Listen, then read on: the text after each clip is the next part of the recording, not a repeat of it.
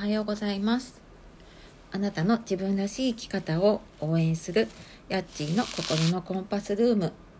今日もお聴きいただきましてありがとうございます、えー、今日で4回目を迎えることができました、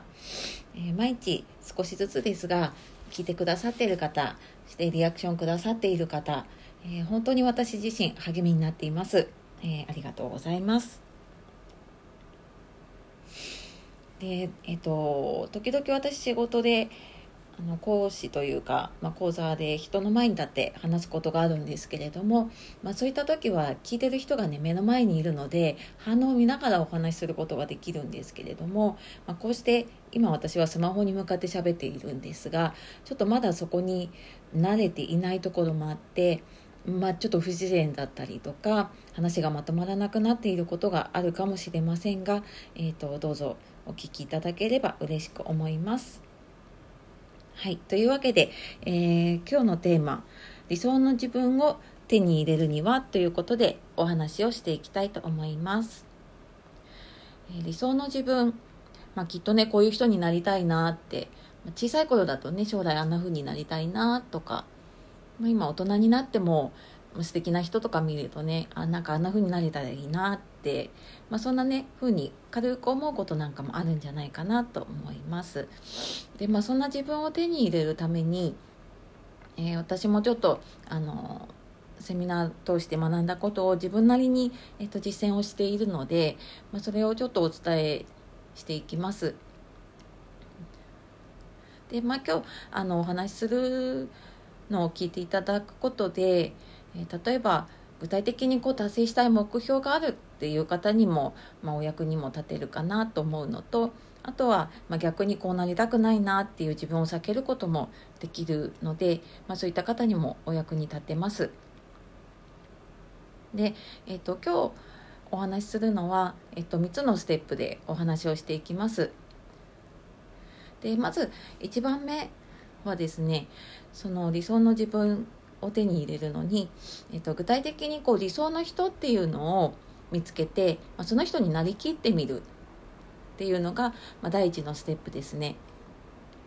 でその理想の人を思い描くことでそのなりたい自分っていうのを結構強くはっきりと思い描くことができます。で、まあ、もちろんその身近な人でもいいですし有名人でもいいですし、まあ、なるべくこう自分が、えーと、具体的に描ける方を、えーと、想像していただけるといいですね。でまあ、もちろんその方の仕草だったりとか、まあ、立ち居振る舞いもそうなんですけれども、まあ、その方がね大切にしているうーん、まあ、信念だったり価値観だったりとかねあとは、まあ、あのその人がまあ、こういうふうになりたいって思っているっていうのも分かれば、まあ、そういうところまでこうその人になりきってみる。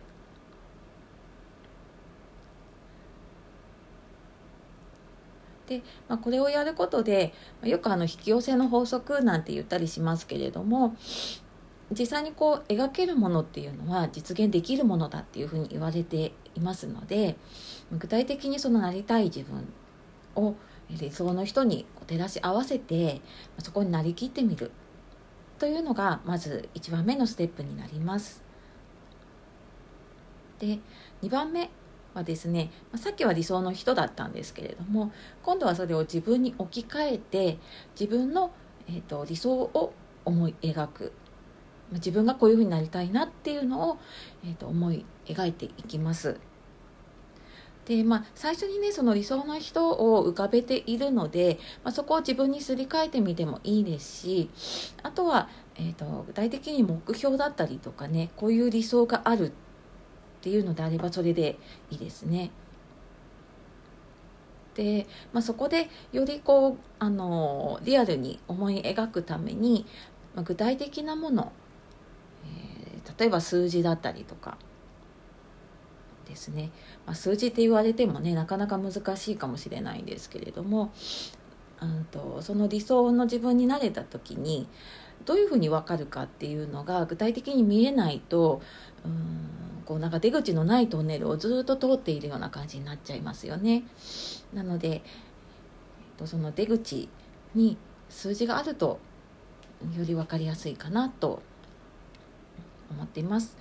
で、まあ、例えばお仕事であれば、うんまあ、売上これだけ伸ばすとか、えーと、新規これだけ契約を取るっていう数字だったりあとはあの自分のための、ね、ことであれば例えばあの毎日続けたい習慣ですね。毎日こう30分は、えーとウォーキングをするとかジョギングをするとか。うんとまあ、私もちょっと本を読みたいと思っているんですけれども1日30分は本を読む時間を取るとかですね、まあ、そういう数字を入れていくと分かりやすいですね。であとはですねあのなんでこう理想の自分になれないかっていうとやっぱり理想の自分と現実との間にギャップがあるっていうのが一番大きいです。なのでまあ、そのギャップを埋めたいんだけれども、まあ、実際今埋めれてない、まあ、そういう状態の時にですね、えー、私は一番まあとっておきの質問がありましてそう理想になるのに止めているものは何ですか？っていうことを、えーとまあ、自分にも問いかけてみたり、まあ、例えばちょっと私仕事の中でえー、と相手の相談を受けている時にあこの人何かに引っかかってるなと思った時に、えーと、この質問をしたりなんかもします。で、まあ、止めているものは何かってあんまり多分普段考えないんですね。なのでちょっと最初は出てこないかもしれないんですけれども、まあ、ちょっとそのあなんかこうやりたいんだけどできないなとかこうなりたいんだけどあの今違うなって思った時には止めてるものは自分の中に何かあるのか、うんまあ、それが例えばまあ単純にね自分のこうやる気が出ないとか、うんとまあ、ちょっと自分の環境的にそれができないとかその人によって違うと思うんですが、まあ、そういう自分の止めているものっていうのを見つけていくと、まあ、よく言うこうブレーキを外さないとねアクセル踏んでもあの進まないのと同じで結局前に進みたくてアクセルを踏むんだけれども、えーと、止めてるものがあるとブレーキも同時に踏んでしまっていてもう一生懸命頑張っても前に進めない。そんな状態になってしまいます。ので、まあ、まずその、えーと、ブレーキを離すというね止めているものっていうのを、えーと手放すっていうところから始めてみると一歩前に進んでいくんではないでしょうか。はい、っていう、まあ、その理想を思い描くっていうのが2番目のステップ。で、まあ、ここでですね、えー、まあ、理想の自分が思い浮かんであ、ま、こういうふうにやっていこうっていうのが思い浮かんだところで、えっと、3番目のステップ、えっと、48時間以内にアウトプットをする。48時間以内にアウトプットをするこれまあいろんなこと言われてますけれども48時間の法則って言われるものがあったりするんですが、まあ、さっきこう止めてるものは何かっていうのを気づいてあこれならできるって思っても人のその時に気づいたとかそういう感情って48時間以内に冷めてしまうって言われてるんですね。なのであのその感情が残っているうちに、まあ、アウトプットっていう道下さなんですけれどもねあの本当メモを書くとか手帳に書くブログに書くあとまあ一番早いのだと人に話すっていうのでもアウトプットになりますのでその48時間以内にアウトプットをする習慣っていうのをつけていくと、まあ、せっかくこう自分でねあの目標を立てて、まあ、こういうふうになりたいなっていうのを決まったことを、まあ、それを実現に向けていくのには、えーとそのアウトプットをするっていうのが一番効果的かなと思います。でまあそれも48時間以内にできることなのであんまり大きなステップにしてしまうとねきっとその2日以内なのでできることって限られちゃうと思うんですけれども、ま、例えば大きな目標があるんだけれども、まあ、その中の一つ、うんとまあ、例えば今日こう気づいたことを誰か人に話してみるっていうことも、えーと一つのステップですよね。なのであとは例えばブログ書いているのであれば、えー、とブログの記事にまとめてみるとかあと、まあ、仕事であの一歩目の実践としてこれを例えば上司にちょっと話してみるとかまあ、そんな一歩でいいかと思います。というわけで、えっ、ー、と、ちょっと限られた時間の中で、えー、お伝えするのはなかなかねちょっと難しいんですけれども